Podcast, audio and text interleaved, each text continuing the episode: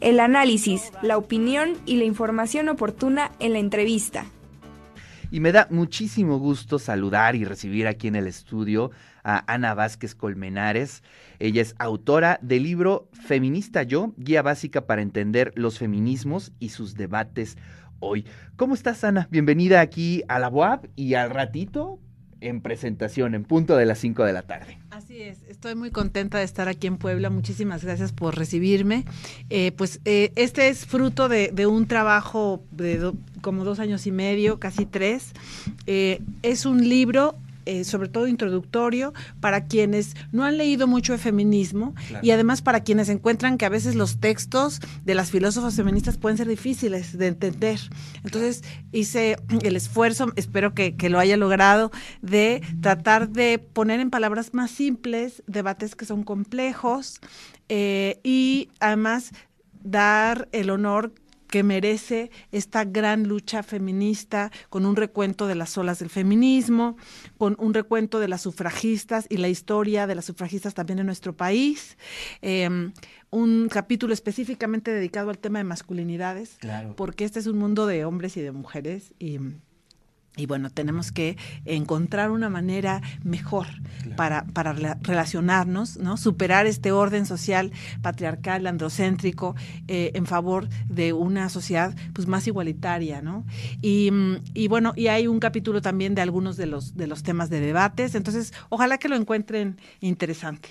Oye, fíjate qué, eh, qué eh, interesante es la postura del libro porque yo me pongo en el papel de una chica, a lo mejor de preparatoria, ¿no? Que tiene 15, 16 años, que, eh, digamos, milita a lo mejor en colectivas, que está dentro de estos grupos, pero a lo mejor no tiene la línea histórica. ¿No? Es decir, eh, llevamos ya muchos años, décadas eh, de lucha feminista y por eso se le llama feminismo, es decir, cada generación ha tenido una postura, cada generación ha podido sumar discusiones, sumar eh, perspectivas filosóficas. Y este es un libro que nos puede, digamos, guiar en su estudio. Y eso es algo muy importante.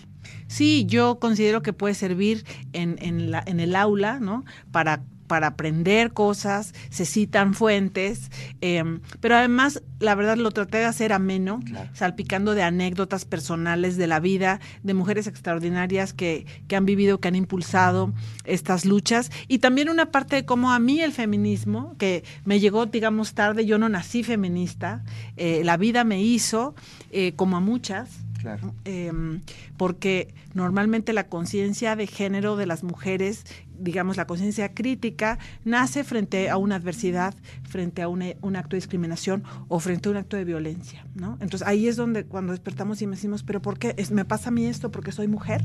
Esto no es justo, ¿no? Entonces, desde narrar de Sor Juana cuando era niña y por qué a ella le parecía súper injusto que no pudiera ir a la escuela, siendo una niña tan extremadamente inteligente que podía leer desde los tres años.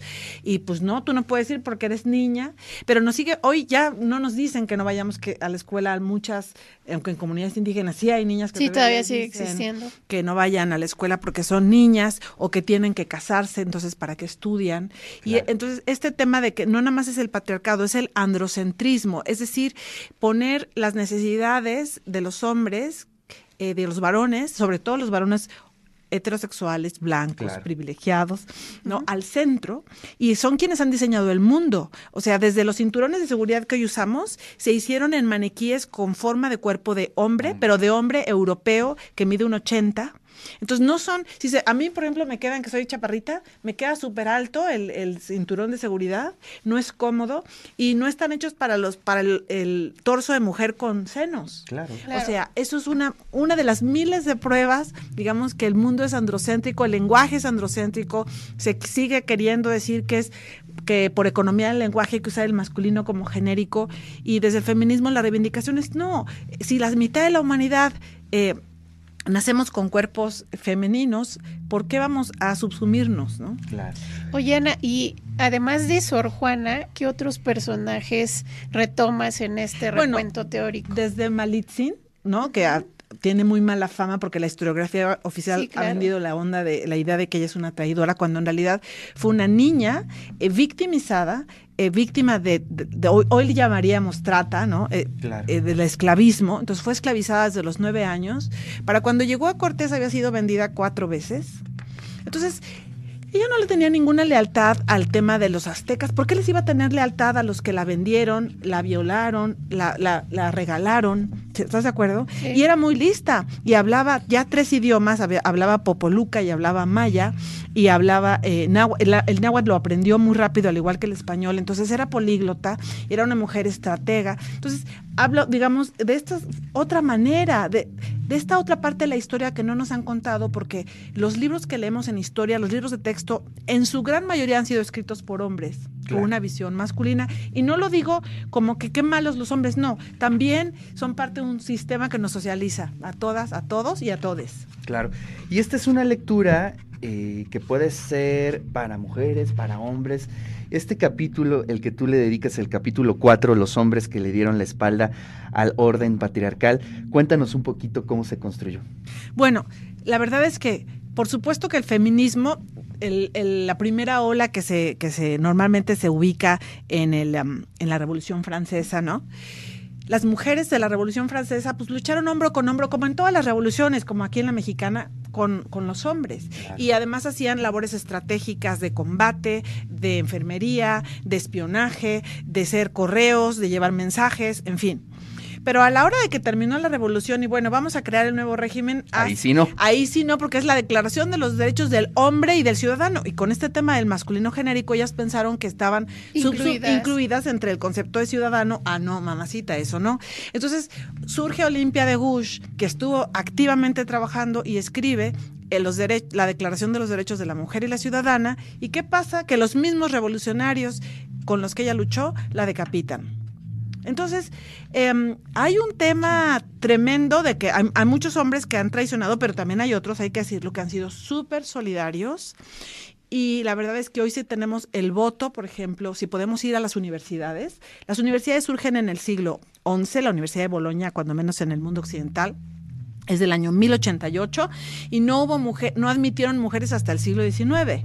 Entonces, pues, perdón, nueve siglos pero hay, hubo hombres que sí dijeron, oye, ¿por qué no vamos a, las mujeres piensan?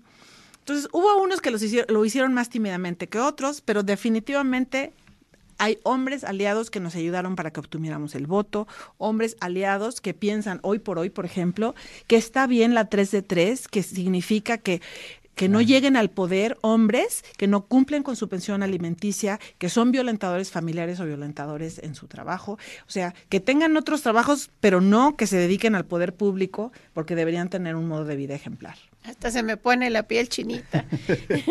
Oye, entonces nos vemos a las 5 de la tarde, aquí abajito, ¿no? En la librería eh, WAP, en el aula virtual, para presentar Feminista Yo, guía básica para entender los feminismos y sus debates hoy. Eh, gracias, Ana, por estar aquí en el De eso se trata. Gracias, Araceli, gracias, Ricardo. Eh, y bueno, pues ojalá que se den una vuelta por acá, por aquí estaremos para que además platiquemos, hagan preguntas y contemos un poquito más de este libro feminista yo. Editado por Grijalvo, por cierto, ya está en las librerías para que usted lo pueda adquirir. Feminista yo de Ana Vázquez Colmenares. Ana, muchísimas gracias. Gracias, gracias. a ustedes.